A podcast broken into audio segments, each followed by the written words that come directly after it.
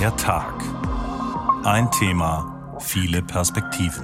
Mit Riccardo Mastrocola. In Griechenland ist nicht selbstverständlich und wir müssen vorsichtig sein. In der Nacht von Dienstag auf Mittwoch prallen kurz vor Mitternacht zwei Züge frontal aufeinander. Wir waren schon oft in Gefahr. Wir alle, die wir den Zug seit vielen Jahren benutzen. Griechenlands Eisenbahner werfen den Verantwortlichen jahrelange Versäumnisse vor. Nichts funktioniert. Alles muss manuell erfolgen. Auch bei den Signalanlagen ist gespart worden. Löhne im öffentlichen Sektor senken, Renten kürzen, Steuern erhöhen.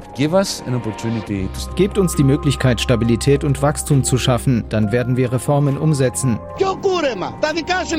Wissen Sie, welchen Schuldenschnitt ich bekommen habe? Ich habe seit meinem zwölften Lebensjahr gearbeitet und jetzt machen Sie einen Schuldenschnitt und nehmen mir die halbe Rente weg. Wie konnte es zu einer solchen Katastrophe kommen? Jetzt, wo ich mich von meinem Bruder verabschiedet habe, muss ich sagen, dass ihr euch alle erklären werdet. Und ich werde euch nichts verzeihen.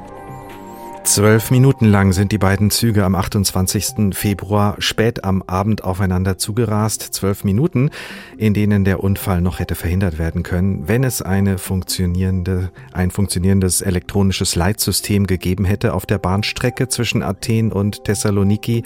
Jetzt sind 57 Menschen tot, viele weitere verletzt. Zuallererst, weil ein Bahnbeamter eine Weiche falsch gestellt hat. Die Proteste in Griechenland und die Wut richten sich aber vor allem gegen die politisch Verantwortlichen, gegen eine Regierung, die die Probleme des Landes aus ihrer Sicht nicht anpackt, gegen bestehende Machtverhältnisse und gegen eine Politik der Privatisierung, die seit Jahren Unverständnis und Ärger dafür sorgt, für Unverständnis und Ärger sorgt bei den Menschen in Griechenland. Und damit richtet sich der Blick unter anderem auch zurück auf die Zeit der Eurokrise und nach Brüssel, in der man Athen ein Sparprogramm verortet hat, das sich bis heute auswirkt. Sind damals schon Weichen falsch gestellt worden für Griechenland? Griechenland kaputt gerettet, so heißt der Tag heute. Und das haben wir vor. Wir fragen einen Soziologen auf Kreta, wie stark diese griechische Generation von einer Krise in die nächste stolpert und davon geprägt wurde und wird. Wir fragen eine griechische Journalistin nach den Machtstrukturen und Verflechtungen, die viele Menschen in Griechenland als das eigentliche Problem sehen. Und wir schauen auch darauf, welche Verantwortung die EU trägt für die schwierige wirtschaftliche Lage, in der Griechenland auch noch heute steckt. Und wir blicken jetzt erstmal zurück auf dieses Zugunglück und die Tage danach, an denen die Proteste gegen die Regierung besonders laut waren.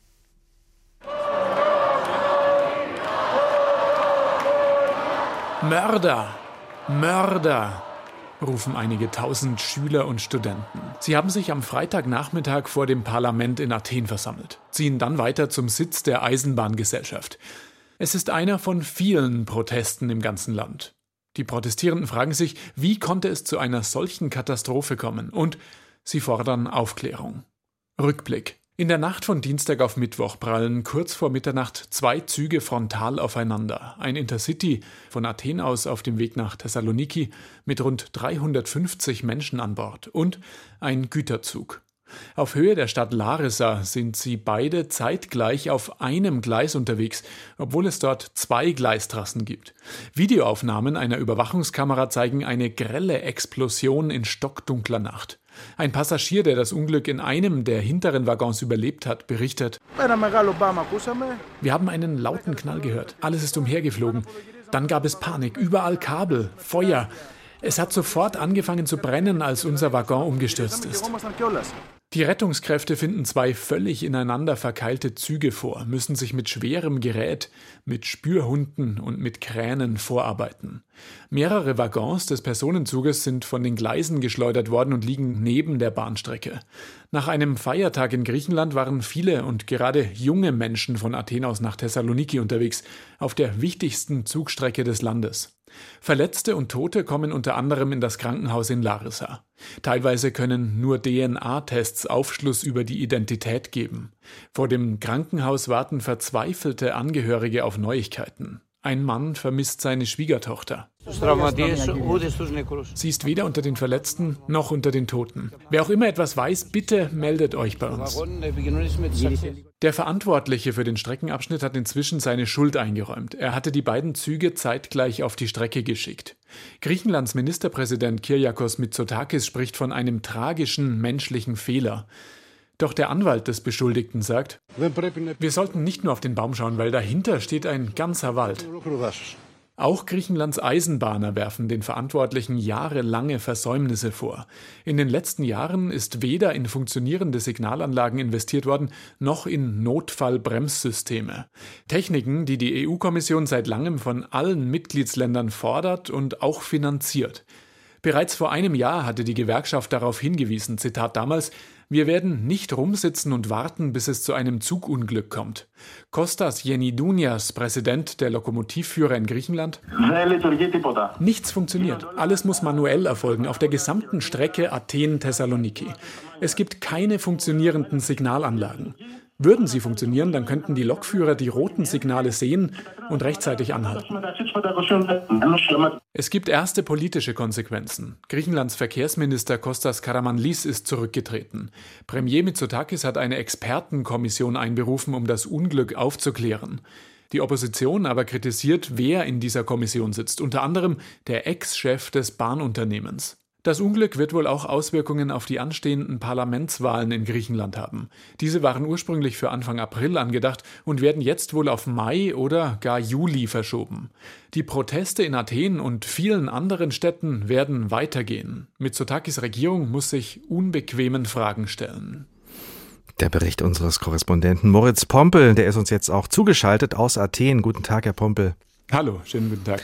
Die Bahn die fuhren nicht mehr seit Anfang März, jetzt aber wieder, richtig? Ja, seit gestern fahren die Bahnen wieder, die S-Bahnen und die Regionalbahnen zumindest. Anders ist es noch auf dieser betroffenen Strecke, auf der das Unglück stattgefunden hat. Äh, also der Intercity zwischen Athen und Thessaloniki, der verkehrt nach wie vor nicht. Erst ab dem 1. April ist da die Wiederinbetriebnahme geplant.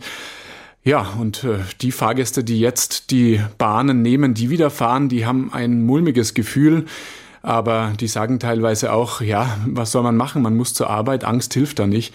Zuletzt hat es ein großes Verkehrschaos auch gegeben in den Städten. Alle sind natürlich aufs Auto umgestiegen.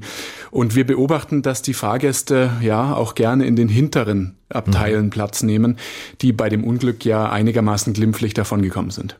Also die Angst fährt jetzt immer mit. Sie haben von ersten politischen Konsequenzen gesprochen im Bericht. Gab es jetzt weitere?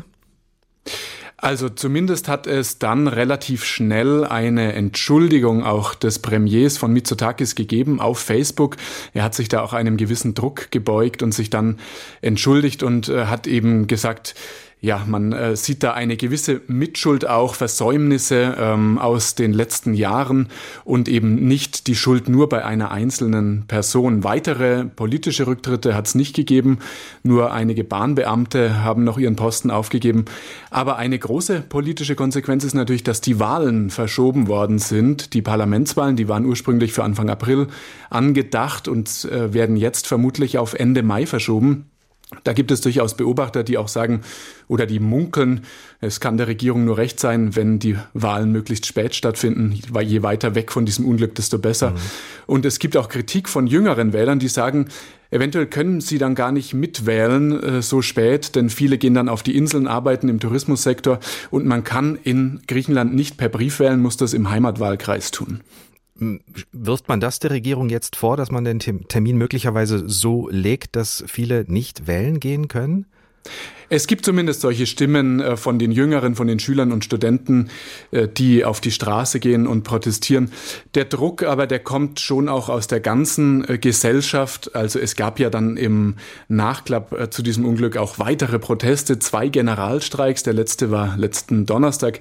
Und das sind die größten Proteste seit Jahren im ganzen Land. Die Menschen legen immer noch auch Blumen nieder an den Bahnhöfen und auch an der Unglücksstelle, stellen dort Kerzen auf.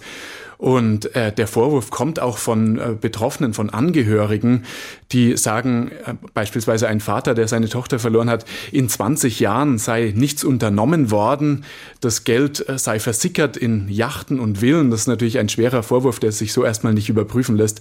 Aber feststeht, die Wut ist riesig, übrigens gegen alle Regierungen mhm. der letzten 20 Jahre. Wir haben in Ihrem Bericht auch eben gehört, da ist vom menschlichen Versagen die Rede, so hat äh, der Ministerpräsident Kyriakos Mitsotakis äh, es formuliert. Der Anwalt des Bahnbeamten hat gesagt, äh, des Bahnbeamten, der diese Weiche falsch gestellt hat, Er hat gesagt, nicht nur auf den Baum schauen bitte, denn dahinter steht ein ganzer Wald. Was hat er damit gemeint? Ja, konkret meint er, dass es eben systemische Versäumnisse gibt, dass nicht ein Einzelner schuld sein kann.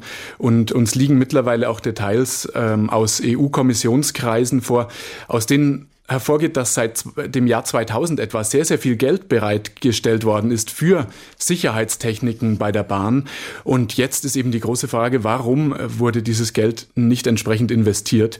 Und äh, im Beitrag klang ja auch kurz an, diese Sonderkommission, die das jetzt aufklären soll. Übrigens, der äh, ehemalige Bahnchef ist da jetzt doch nicht dabei. Mhm. Ähm, aber die soll eben in dieser Frage auch äh, zur Klärung beitragen. Ist man denn da schon einen Schritt weiter bei der Aufklärung im Land? Also was konkret die Arbeit der Sonderkommission angeht, so ähm, arbeitet die, aber uns liegen keine Infos vor, äh, wie weit man da ist mhm. bei der Arbeit. Ganz interessant zu beobachten, finde ich, ist die Strategie der Regierung. Also die hat ihre Strategie auf jeden Fall insofern geändert, als das, dass sie eben anfangs ganz klar von menschlichem Versagen gesprochen hat und jetzt doch eine Mitschuld sieht. Die Regierung, die verspricht Aufklärung, zeigt sich auch demütig und gleichzeitig sagt sie aber auch, alleine will man auch nicht schuld sein, denn es gab ja die Vorgängerregierung, Regierungen, auch die hätten schon zu wenig Geld investiert. Es gibt auch bestimmte Hilfen für die Betroffenen, beispielsweise, dass man äh, eine bestimmte Rente bekommt, dass man schneller verbeamtet wird. Das klingt für uns erstmal ziemlich komisch, aber das sind Hilfen, die äh, den Angehörigen, den Betroffenen äh, zukommt. Und äh, mit diesen Maßnahmen will die Regierung die Wogen glätten. Ob das gelingt, äh, wissen wir nicht, aber immerhin sind jetzt erstmal keine neuen Streiks angekündigt worden. Wenn ich Sie richtig verstanden habe, versucht die äh, Regierung die Schuld sozusagen äh, gerecht zu verteilen, auch auf die Regierungen davor. Ja, so ist es. Also ähm, da sieht man durchaus auch eine, eine Mitschuld der Vorgängerregierung und der Vorvorgängerregierung. Ähm, und insofern ist das ein Problem für alle Parteien, wahrscheinlich auch hinsichtlich der Wahlen, die jetzt anstehen. Ja, wie sehr wird denn dieser historische Zugunfall jetzt im Wahlkampf eine Rolle spielen?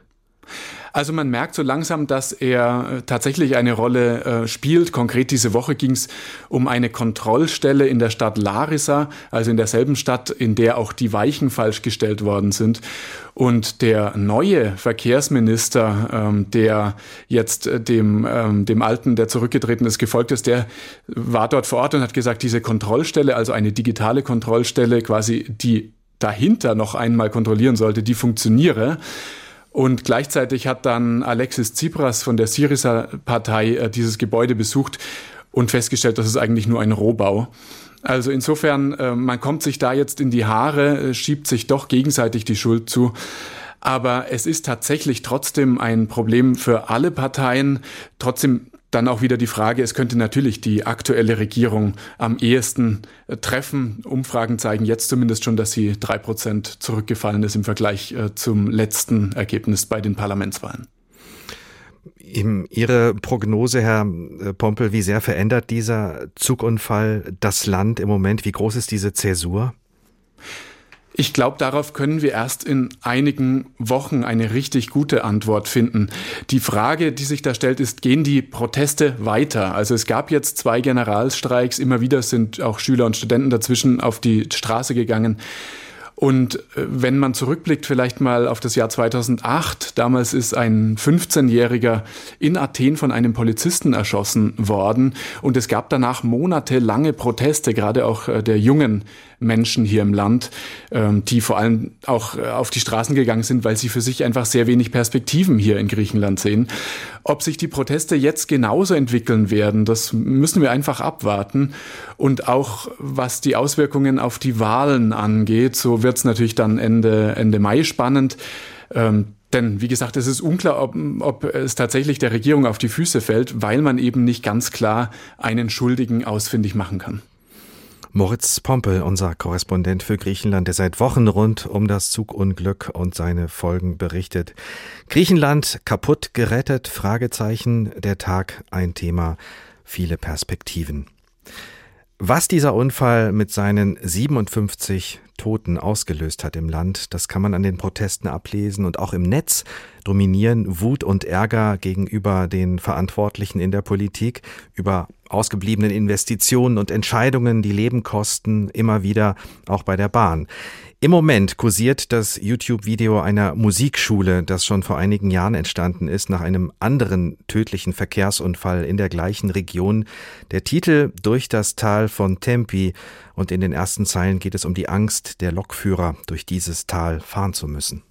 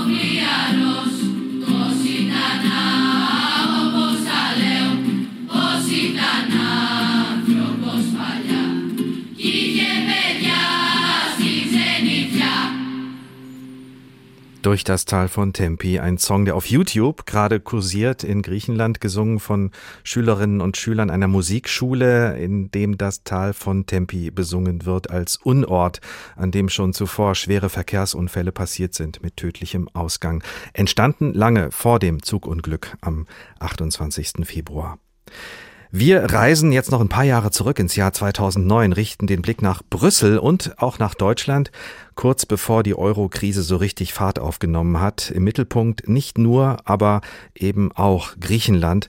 Und das ist eine Vorgeschichte, die wir brauchen, um besser zu verstehen, in welchen Nöten das Land sich damals befunden hat und wie massiv die Krisen und Sparpolitik ähm, Gesellschaft und Wirtschaft danach getroffen hat.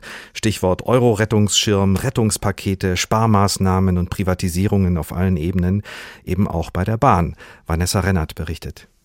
Im Jahr 2009 ist kein anderes Land in der EU gemessen an seiner Wirtschaftsleistung so stark verschuldet wie Griechenland.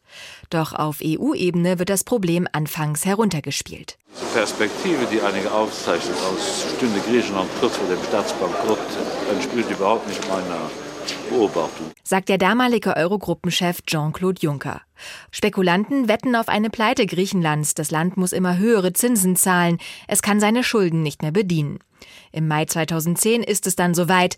Griechenland erhält 110 Milliarden Euro Finanzhilfen. Den Großteil stellen die Euro-Staaten bereit, den Rest übernimmt der Internationale Währungsfonds IWF.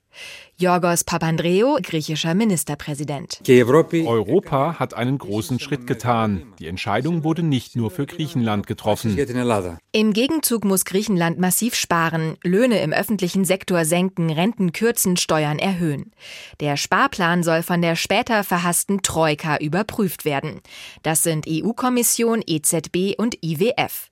Wolfgang Schäuble, der damalige deutsche Finanzminister, macht sich unbeliebt. Alle drei Monate wird das überprüft und bei der geringsten Abweichung werden Konsequenzen gezogen. Das ist völlig klar. Doch schon bald steht fest, der Plan geht nicht auf, auch deswegen, weil die griechische Konjunktur stark einbricht. Am Ende wird 2012 ein zweites Hilfspaket freigegeben. Zudem wird ein Schuldenschnitt beschlossen. Besitzer griechischer Staatsanleihen verzichten auf einen Teil ihrer Forderungen, darunter Banken, aber zum Beispiel auch Pensionsfonds. Ein griechischer Rentner schimpft. Was denn für ein Schuldenschnitt? Wissen Sie, welchen Schuldenschnitt ich bekommen habe? Ich habe seit meinem zwölften Lebensjahr gearbeitet und jetzt machen Sie einen Schuldenschnitt und nehmen mir die halbe Rente weg. Es wird die größte Staatsumschuldung aller Zeiten. Doch der Unmut in der griechischen Bevölkerung wird immer größer. Das Linksbündnis Syriza gewinnt mit Alexis Tsipras die Parlamentswahl. Der Ton gegenüber der EU wird rauer. Legendär die Auftritte des umstrittenen Finanzministers Yannis Varoufakis. Troika telos. Schluss. Mit der Troika ist Schluss. Give us an opportunity to stabilize and begin growing. Gebt uns die Möglichkeit, Stabilität und Wachstum zu schaffen. Dann werden wir Reformen umsetzen. Und zwar, weil wir Reformen wollen, nicht weil ihr das von uns fordert. Because we want to reform, not because you want us to reform. 2015 wird es dramatisch. In einem Referendum lehnen die Griechen die Bedingungen der Gläubiger ab. Noch nie zuvor stand Athen so knapp vor der Pleite. Kommt es zu einem Grexident, einem unfallhaften Ausscheiden Griechenlands aus der Eurozone? Am Ende bittet die Regierung Alexis Tsipras dann doch offiziell um weitere Hilfen und akzeptiert die Sparauflagen. Ich bedauere nicht, dass ich, soweit ich weiß, wie kein anderer für die Rechte des griechischen Volkes gekämpft habe. Und ich bedauere auch nicht, nicht, dass ich mich auf den Kompromiss und damit das Rettungspaket eingelassen habe, statt der Mehrheit der Griechen eine heldenhafte Selbsttötung zu bescheren. Hilfspaket Nummer 3 wird freigegeben. Vanessa Rennert über die Zeit der Euro-Krise, in der von Grexit und Grexident, Grexident die Rede war. Mittlerweile hat sich die Berichterstattung über die finanziellen Probleme der, des griechischen Staates etwas beruhigt. Aber wie sieht es heute aus mit den Finanzen? Jens Bastian kennt sich mit Ihnen aus. Er ist Griechenland-Experte bei der Stiftung Wissenschaft und Politik, hat zwei Jahre lang für die sogenannte EU-Taskforce gearbeitet, die Vorschläge gemacht hat, wie der Bankrott der griechischen Regierung verhindert werden kann. Guten Tag, Herr Bastian. Guten Tag, Herr Mastrocola. Das war vermutlich eine ziemlich hektische Zeit, in der Griechenland weitreichende Entscheidungen treffen musste innerhalb weniger Tage. Wie haben Sie diese Zeit erlebt damals? Das war in der Tat, es war hektisch, es war dramatisch. Es war für mich persönlich eine Arbeit, die sehr intensiv war, weil sie sich auch so lange hingezogen hat, weil Griechenland lange auch am Abgrund stand. Der Austritt des Landes aus der Währungsunion war möglich, von manchen sogar gewollt. Es war ein hohes Risiko. Am Ende ist es dann zum Glück doch anders gekommen. Privatisierungen waren damals eines der wichtigsten Rezepte, eine strenge Sparpolitik. War das aus heutiger Sicht äh, auch der richtige Weg? Sparpolitik war auf jeden Fall notwendig, aber die Art und Weise, wie sie kommuniziert wurde, wie sie gegenüber der griechischen Bevölkerung auch durchgesetzt wurde, da sind sehr viele Fehler in Brüssel, in Berlin und auch in Athen gemacht worden. Da ist einfach viel zu wenig Rücksicht darauf genommen worden, dass zum Beispiel die Lebensentwürfe einer ganzen Generation von Männern und Frauen dadurch zerbrochen sind. Sie hatten eben die Einspielung zum Beispiel des Rentners, der 50 Prozent seiner Rente wegbekommen, weggenommen bekommen hat. Welche Rolle haben wir da gespielt, also auch Deutschland? Das hält sich ja die Erzählung äh, von den Griechen, die von der EU und den Deutschen gerettet werden mussten, dass wir sozusagen die Renten der Griechinnen und Griechen bezahlen mussten. Wie sehr liegt man äh, auch daneben mit dem Bild der Pleite Griechen? Das war ein beleidigendes Bild. Hinzu kam ja dann auch noch in mehreren Publikationen der Mittelfinger, der Griechenland gezeigt wurde, die Aufforderung, Griechenland solle zur Entschuldung seine Inseln verkaufen. Das war ein Tonfall, eine Eskalation der Rhetorik, die absolut daneben lag. Das hat dazu geführt, dass große Teile der griechischen Bevölkerung, die zwar eingesehen haben, dass sich etwas ändert, aber dass sie sich das nicht in dieser Weise zum Beispiel auch von Finanzminister Schäuble und anderen vorschreiben lassen. Wenn wir mal auf das schauen, was in den Jahren, in den Zehnerjahren passiert ist in Griechenland, was sind da die großen Brocken? Was musste Griechenland alles verkaufen? Es hat sehr viel verkauft. Nehmen wir zum Beispiel mit Blick auf Deutschland auch Regionalflughäfen. Mittlerweile ist ja die Fraport, der Betreibergesellschaft aus Frankfurt, des Frankfurter Flughafens, ist ja sehr groß investiert in Griechenland. Griechenland hat auch dann zum Beispiel seinen allerwichtigsten Hafen in Piräus an eine chinesische staatliche Holding verkauft. Das heißt, da ist sehr viel in Bewegung gekommen, auch viel Tafelsilber zu sehr niedrigen Preisen verkauft worden, weil Griechenland keine gute Verhandlungsposition damals hatte und dass am Ende viele sich gefragt haben, mussten wir so weit gehen? Warum wurden wir so gedrängt mit diesen Auflagen? Hätten wir da nicht auch einiges anders machen können, anders aufstellen, anders begründen? Da ist eine Diskussion bis heute noch nicht abgeschlossen, ob diese Privatisierungen alle so zielführend waren. Da ist viel Besitz verloren gegangen sozusagen und damit auch Gestaltungsmöglichkeiten äh, hat das Land damit aus der Hand gegeben und auch Entwicklung, oder? Es hat zum Teil Gestaltungsmöglichkeiten ja in der Tat aus der Hand gegeben, aber es hat sich ja auch dadurch einiges verbessert. Die Regionalflughäfen in Griechenland sehen heute anders aus. Sie sind kundenfreundlicher, wenn Sie als deutscher Tourist dort im Sommer landen. Und der Hafen in Piräus ist nicht wiederzuerkennen im Vergleich zu vor zehn Jahren. Das heißt, Privatisierung kann auch ein Erfolgsbeispiel sein und davon gibt es einige in Griechenland. Das sollten wir nicht ignorieren. Welche sind das denn aus Ihrer Sicht?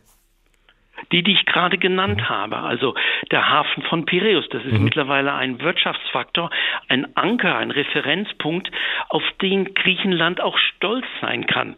Aber es zeigt sich, dass Griechenland aus eigener Kraft das nicht geschafft hat, sondern dass ausländische Investoren da kommen mussten, auch wenn man dadurch zum Beispiel kritische Infrastruktur an China verkauft hat mit entsprechenden Risiken. Mit Blick auf die Bahn ist es ja so, äh, dass äh, die griechische Bahngesellschaft ähm, verkauft wurde an die ähm, italienische Staatseisenbahn, an die Ferrovia dello Stato. War das aus Ihrer Sicht, wenn man die Folgen betrachtet, äh, aus heutiger Sicht ein Fehler? Ist es wichtig, bei der Bahnprivatisierung auseinanderzuhalten, dass in der Tat die Bahn zwar verkauft wurde, wobei Privatisierung an eine italienische Staatsholding dann natürlich immer noch Privatisierung eher in Anführungszeichen mhm. heißt. Aber das Schienennetz, das ist nicht privatisiert, nicht verkauft worden. Das ist weiterhin in griechischer Hand. Und den tragischen Unfall, den wir vorigen Monat in Griechenland hatten, hat auch etwas damit zu tun, dass dort Investitionen, auch EU-Gelder, nicht sachgerecht eingesetzt worden sind und man sich heute fragt, was ist überhaupt mit den Geldern geschehen? Warum mussten deswegen 57 überwiegend junge Menschen sterben? Auch Teil der Aufklärung, die jetzt noch in Griechenland geschehen muss, das haben wir auch gerade eben von unserem Korrespondenten Moritz Pompel im Gespräch gehört. Wie steht denn die griechische Regierung heute da? Ist der Haushalt denn einigermaßen gesund? Die griechische Regierung und der Premierminister Mitsotakis von der konservativen Nea Demokratia steht insgesamt ganz gut da. Bis dieses tragische Zugunglück stattfindet. Dadurch ist eine Wut, eine Frustration bis tief in die Mitte der griechischen Gesellschaft entstanden. Das wird auch die Wahlen, die im Mai diesen Jahres stattfinden, beeinflussen. Und es ist nicht sicher, dass diese Regierung wiedergewählt werden kann und unter welchen Umständen wir möglicherweise statt Einparteien eine Koalitionsregierung bekommen. Wie sehen die Wirtschaftsdaten aus im Moment? Die Wirtschaftsdaten sehen auf den ersten Blick ziemlich gut aus. Nehmen wir zum Beispiel die Art und Weise, wie Griechenland sich an den internationalen Kapitalmärkten refinanzieren kann. Keine Probleme heute im Unterschied zu vor zehn Jahren, eine langjährige Staatsanleihe zu platzieren. Die Nachfrage ist enorm. Dann gibt es auch mit Blick auf die Arbeitslosigkeit wichtige Veränderungen. Wir hatten im Juli 2013 28 Prozent Arbeitslosigkeit. Heute haben wir 10,8. Das heißt, da hat sich viel getan, da ist viel in Bewegung gekommen. Aber dieser Prozess ist nicht abgeschlossen und erst recht sollte sich keiner darauf ausruhen. Es gibt immer noch viele soziale Konsequenzen der Sparprogramme, die nachwirken und wo noch ausgebessert werden muss. Ja, im Bildungssystem, im Gesundheitssystem, das Rentensystem, überall ist Korrekt. ja gekürzt worden und gespart worden. Das spüren die Menschen heute noch. Wie kann denn die griechische Wirtschaft äh, aus sich heraus wieder an Stabilität gewinnen, ohne wieder abhängig zu werden von ausländischen Investitionen? Also jede Wirtschaft ist eigentlich abhängig von ausländischen Investitionen. Wichtig ist für mich gewesen, dass im Unterschied zu 2015 Griechenland weiterhin in der Eurozone geblieben ist. Dass es auch mittlerweile einen Konsens in der griechischen Gesellschaft gibt, dass dies politisch richtig war. Dass es auch im Verhältnis zum Beispiel zu Deutschland, sei es politische Beziehungen, sei es die Wirtschaftsbeziehungen, dass es hier eine Rückkehr zu den Sachthemen gegeben hat. Das heißt, Griechenland ist heute in dieser Region Südosteuropa ganz anders aufgestellt und wird von vielen Ländern eher als ein Stabilitätsanker wahrgenommen. Das im Unterschied zu vor zehn Jahren ist schon eine enorme Leistung. Ein Gedanke noch, wäre es denn sinnvoll, darüber nachzudenken, wichtige Infrastruktur wieder zurückzukaufen von privaten Firmen? Da sprechen Sie einen interessanten Punkt an.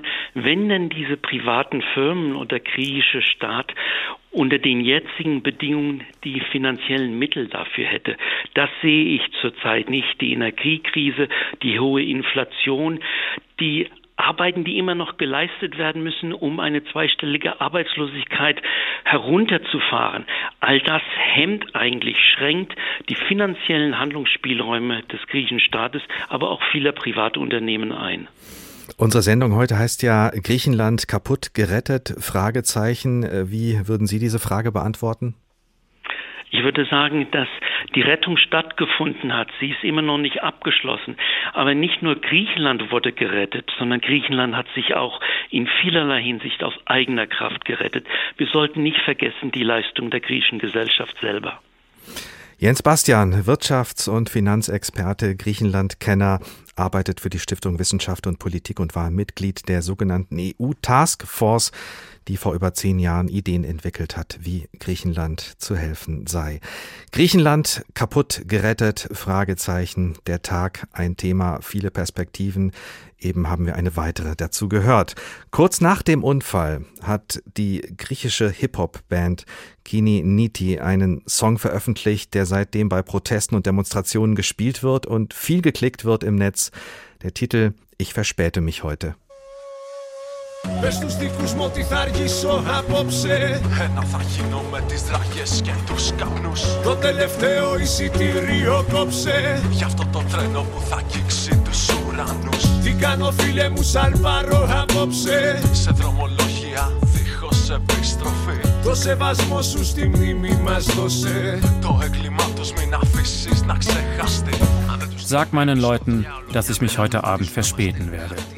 Ich werde eins sein mit den Schienen und dem Rauch. Kauf dir das letzte Ticket für diesen Zug, der den Himmel berühren wird. Ich bin weg, mein Freund. Ich segle heute Nacht los auf Zugstrecken ohne Rückkehr. Erweist unserem Andenken euren Respekt. Lasst ihr Verbrechen nicht in Vergessenheit geraten. Ich verspäte mich heute von der Band Kini Niti ein Song, der das in Worte fasst, was viele Menschen in Griechenland im Moment fühlen. Professor Skevos Papaioannou ist Soziologe an der Universität auf Kreta. Mit ihm habe ich über die Stimmung im Land gesprochen und ihn gefragt, warum sich die Proteste gerade an diesem Unglück so entzündet haben, warum es diesen Unfall gebraucht hat, dass so viele Menschen auf die Straße gehen. Die Probleme sind ja schon lange bekannt und der Frust ist schon lange groß. Also ich meine, Proteste und Demonstrationen gab es spätestens nach einem Jahr, wo die Pandemie und so weiter so streng alles und Angst und Schock äh, die Leute erlebt hatten und äh, man durfte natürlich nicht äh, demonstrieren und so weiter. Aber gleich danach gab es Dutzende von Demonstrationen, die allerdings entweder als illegal von Gerichten geklärt wurden, im Namen des Ausnahmezustandes sozusagen, die, für die Pandemie oder aus welchem Grund immer. Und andere, die trotzdem stattgefunden haben, wurden dann brutal von der Polizei niedergeschlagen. Also da geht die Polizei tatsächlich auch mit Gewalt gegen die Demonstrierenden vor. Also wirklich brutal, wirklich brutal. Also auch letzte Woche wurde die ein Generalstreik sozusagen gegeben hat in ganz Griechenland und vor allem natürlich in den Großstädten Athen, Thessaloniki, Patra. Hier auf Kreta gab es auch, auch in diesem kleinen Ort Resmno, wo ich bin, also ungewöhnlich viele Leute auf der Straße. Aber das ist in Videos, äh, vor allem in Athen, wo wirklich die Demonstranten ganz friedlich durch die Straßen zogen plötzlich äh, stürmt die Polizei mit Gewalt und äh, Gas, äh, wie heißen die, Rauch und so. Und obendrauf sogar ein äh, Lastwagen von der Polizei, der wirklich unheimlich gefährlich gegen die Demonstranten da mit Zickzack auf der Straße gefahren ist und gegen Mülleimer äh, gestoßen ist und die, die Leute in Panik äh, hm. links und rechts laufen, um sich zu retten. Also, Wie erklären Sie sich, dass die Regierung und die Behörden da so massiv gegen äh, die Protestierenden vorgeht? Also schon gleich nach der Machtübernahme sozusagen. Der Machtübernahme der jetzt amtierenden Regierung? Der, 2019. Mhm. Und gleich haben sie angefangen mit äh, Stadtviertel, wo junge Leute leben und ein bisschen alternativ oder was immer. Und dann ausgeräumte Häuser, die besetzt waren, teilweise Flüchtlinge da übernachteten und äh, selbst verwaltete Häuser sozusagen, weil sie keine andere Bleibe hatten. Und das alles wurde mit Brutalität der Polizei dann äh, geräumt und, und so weiter. Also ich denke, dass die Doktrin der Regierung beruht auf zweierlei. Zunächst einmal zum Beispiel die Nachrichtenagentur, die ist direkt unter dem, die Medien und auch der Geheimdienst. Die unterstehen dem Ministerpräsidenten direkt. Mhm. Das ist eins. Und das andere ist natürlich, dass über 90 Prozent der Medien pro Regierung sind, weil sie enorme Ausschüsse bekommen haben und bis heute sozusagen äh, die Regierung priesen und alles versuchen, Fake News zu verbreiten und so weiter, Diffamierung der Opposition. Es ist auch das andere Problem, was wir haben, ist, dass eigentlich mehr Energie investiert wird von der Regierung an der Kommunikation, an Öffentlichkeitsarbeit sozusagen, mit Fake News und so weiter und weniger auf, äh, auf die Arbeit selber, die sie als Regierung machen will. Zum Beispiel die Infrastruktur im Land zu verbessern. Zu, zum Beispiel. Ich wollte noch mal ein größeres Bild mit Ihnen malen. Ähm, Griechenland, ja. Äh, ein Land, das seit Jahren von einer Krise in die nächste taumelt, äh, angefangen mit der Euro-Krise 2009, 2010 und den Rettungspaketen, die danach kamen. Wie sehr prägt das diese Generation der Griechinnen und Griechen überhaupt, die seit über 10, 13 Jahren mit Krisen zu tun haben und so aufwachsen? Ja, Tatsache ist, dass schon während der Finanzkrise über 600.000 junge Leute, hochqualifiziert, ausgewandert sind. Mhm, da fehlen die jungen Menschen, das ist der sogenannte Brain Drain.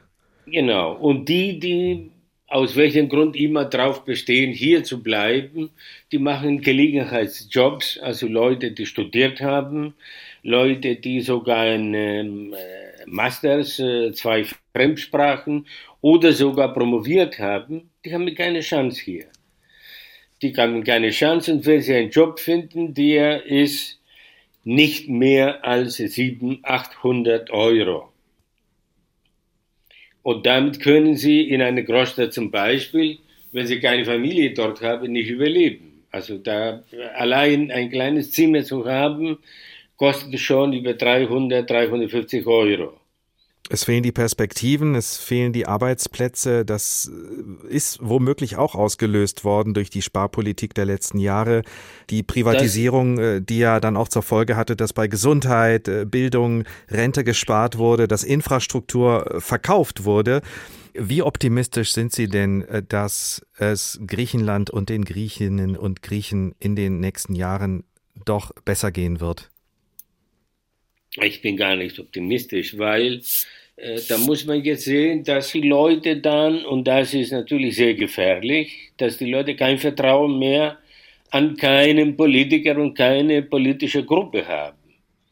Also die sind alle dasselbe sozusagen. Die mhm. können nicht unterscheiden, wer das Land zum Beispiel in Verschuldung gebracht hat, weil ohne jetzt den äh, Syriza in Schutz nehmen zu wollen, der hat ja viereinhalb Jahre regiert und die größte Kontrolle sozusagen und Zwang und mit der Pistole am, am Kopf sozusagen. Ministerpräsident ja. Alexis Tsipras. Genau. Und die anderen, die, die, die regieren seit je und immer. Was natürlich stimmt, dass es seit Jahrzehnten nicht in der Bahn und in solchen Infrastruktur investiert wurde. Aber jetzt sind Sie seit vier Jahren an der Regierung. Was haben Sie denn gemacht? Optimistisch klingt Skevos Papaioannou, der Soziologe aus Kreta. Er hat uns noch mal mehr geschildert zu den momentanen Verhältnissen in Griechenland und der Stimmung im Land. Die Stimmung, die sich auch gut ablesen lässt im Netz. Viele Menschen haben in den sozialen Medien ihrer Wut freien Lauf gelassen und auch ihrer Trauer. Ich schreibe, verfluche, verfluche, verfluche, verfluche und lösche wieder. Es hat keinen Sinn mehr, überhaupt zu fluchen. Dazu habe ich auch kein Stehvermögen mehr. Ich möchte nur sagen, dass meine Mutter kein Opfer war. Sie wurde getötet. Und ich werde mich immer daran erinnern, auch wenn alle es vergessen. Ich frage mich, was in Ihren Herzen vorgeht. Was würden Sie sagen, wenn Ihre Kinder im Zug säßen? Wir leben vom Glück. Wir waren schon oft in Gefahr. Wir alle, die wir den Zug seit vielen Jahren benutzen, leben vom Glück. In Griechenland ist nicht selbstverständlich, und wir müssen vorsichtig sein. Da dieser Unfall passiert ist, und wenn sich an der Sicherheit der Fahrgäste nichts ändert, warum sollte ich in den Zug steigen? Jetzt, wo ich mich von meinem Bruder verabschiedet habe, muss ich sagen, dass ihr euch alle erklären werdet, dass ihr Antworten geben werdet, und ich werde euch nichts verzeihen. Die jungen Menschen sollen zu einem Tsunami werden, und die Politiker über Bord werfen. Die Jugend ist die Zukunft. Und ich hoffe auf sie. Stimmen aus dem Netz, aus den sozialen Medien, zusammengestellt von meiner Kollegin Vicky Katopi. Wer hat Schuld für das, was in Tempi passiert ist? Natürlich, ein Mann muss sich verantworten, der die beiden Züge auf dasselbe Gleis geschickt hat, aber die Wut richtet sich gegen die Politik, gegen die, die im Land entscheiden, auch eben über die Qualität der Infrastruktur. Kaki Bali ist Journalistin in Athen, arbeitet unter anderem auch für die Europaredaktion der Deutschen Welle, war auch mal Deutschlandberaterin des ehemaligen Ministerpräsidenten von Griechenland, Alexis Tsipras. Guten Tag, Frau Bali. Guten Tag aus Athen. Wir leben vom Glück in Griechenland. Das ist eine der Aussagen, die wir gerade gehört haben aus dem Netz, dass man mit Glück in Griechenland überlebt. Das liest man in diesen Tagen auch häufiger. Ist das eine Übertreibung? Naja, bis zu einem Punkt stimmt es auch.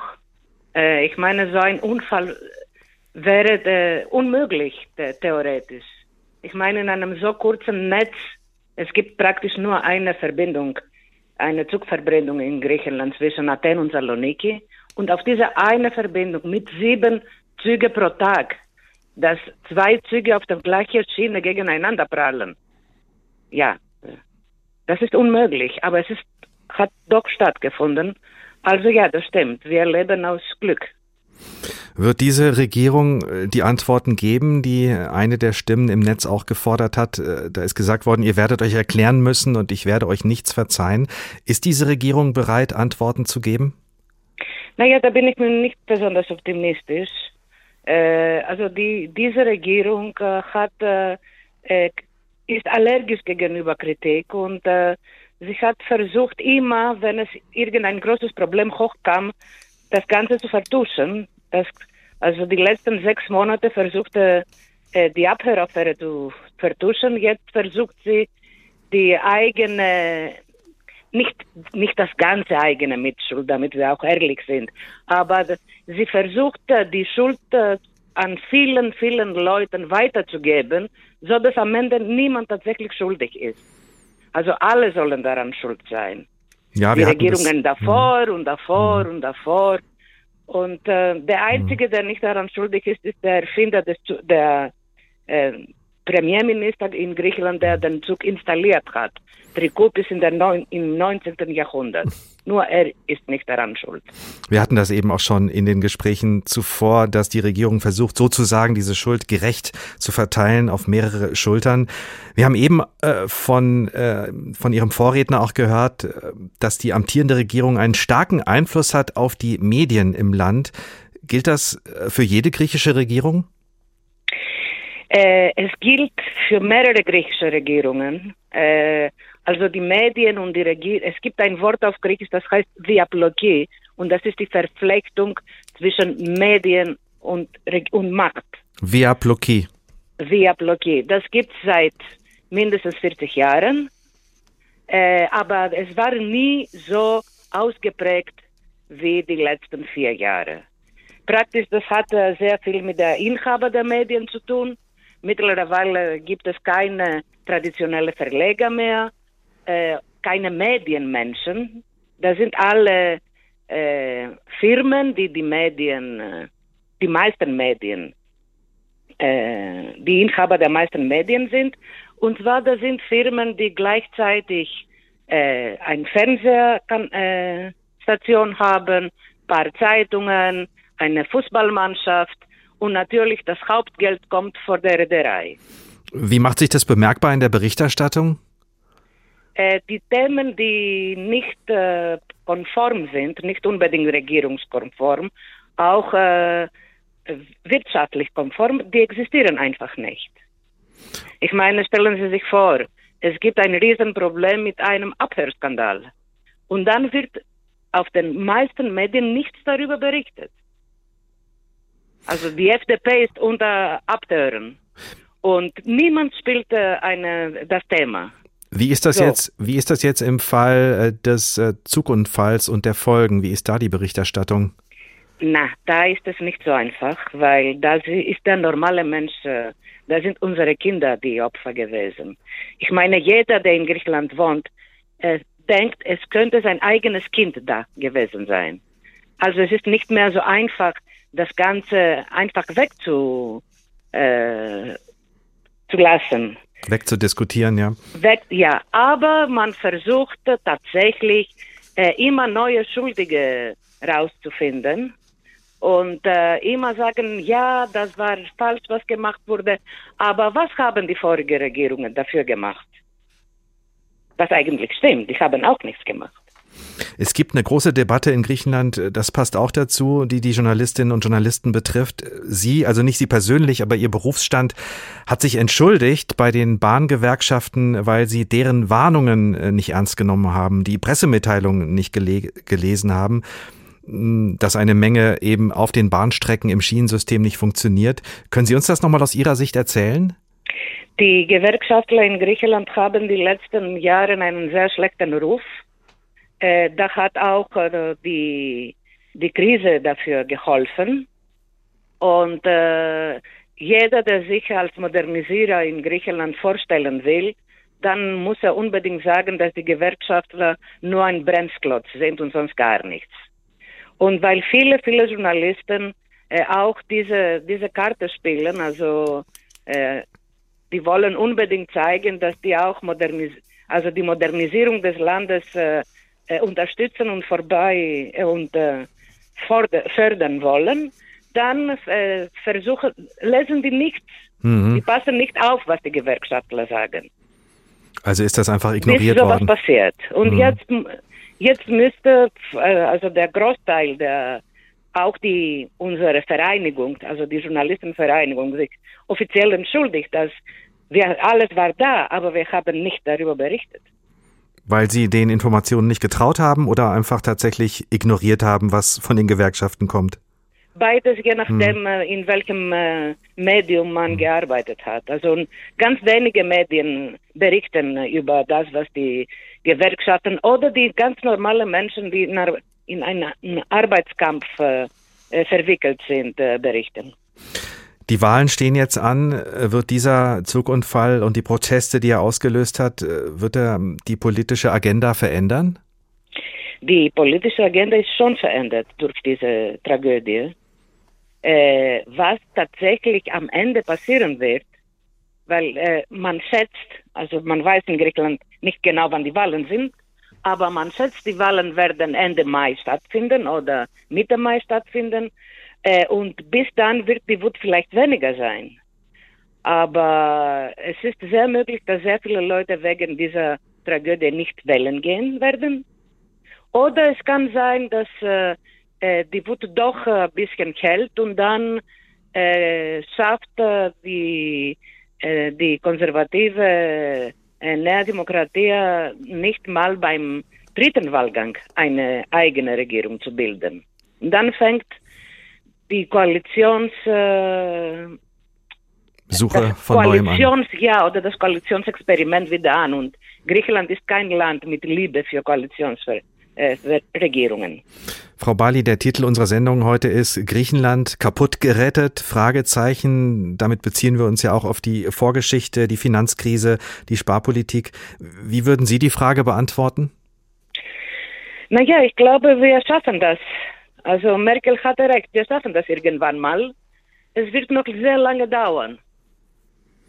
Griechenland hat sich selbst gerettet, hat äh, einer ihrer Vorredner gesagt, Jens ja, Bastian, der Griechenland-Experte. Also wir haben uns sehr viel Mühe dafür gegeben, aber das Geld der europäischen äh, Steuerzahler, die, das hat auch ein bisschen geholfen. Die Ideen der, der Troika haben nicht sehr geholfen, muss ich sagen. Die ihnen die äh, Rezepte, die Sparrezepte auferlegt haben. Eben. Skevos Papaioannou, der Soziologe, hat gesagt, er ist nicht optimistisch, was die Entwicklung für sein Land angeht. Sehen Sie positiver in die Zukunft? Äh, ich sehe nicht etwas Positives sofort kommend, aber ich denke, da wir ein sehr flexibles äh, Volk sind und äh, mit Tragödien, Katastrophen, Krisen, Bürgerkriege und alles, also durch irgendwann mal wieder auf unsere Beine stehen können, das kommt noch. Seit heute kann man wieder Bahn fahren in Griechenland. Äh, fahren Sie Bahn? Normalerweise ja, und zwar diese Strecke und diese, mit diesem Zug. Mhm. mit ich, werde es, ich werde es noch nicht tun. Also ich, ich muss zugeben, also ich weiß nicht, wann ich meine nächste Bahnkarte kaufen werde. Sind die Bahnen auch heute leerer als sonst? Ich kann mir vorstellen, ne, mhm. die Bahnen, die, äh, die, die kleinere Bahnen, also die Vororte von Athen äh, äh bedienen, also die, das erste und zweite Waggon waren leer. Kaki Bali, Journalistin aus Athen, vielen Dank für Ihre Einblicke in die griechische Gesellschaft und auch wie dieser Staat funktioniert. Griechenland kaputt gerettet? Fragezeichen. Der Tag ein Thema, viele Perspektiven hatten wir auch heute wieder, wie versprochen. Und auch diese Folge von der Tag können Sie nochmal anhören, weiterempfehlen, teilen, zu finden wie immer in der ARD Audiothek unter der Rubrik Politik und Hintergrund und natürlich auf den anderen bekannten Podcast-Plattformen. Und wenn Sie hier bei uns bei der Tag mitreden wollen, Fragen haben oder Anregungen mitgeben wollen, sehr gerne einfach unseren Newsletter bestellen auf hr2.de oder hrinforadio.de. Wir kommen gerne mit Ihnen in Kontakt. Die Redaktion von der Tag in dieser Woche Lisa Muckelberg, Oliver Glab und Uwe Berndt und in der Technik für diese Folge Paloma Jäger Babativa. Mein Name ist Ricardo Mastrocola. Ich wünsche Ihnen noch einen schönen Tag.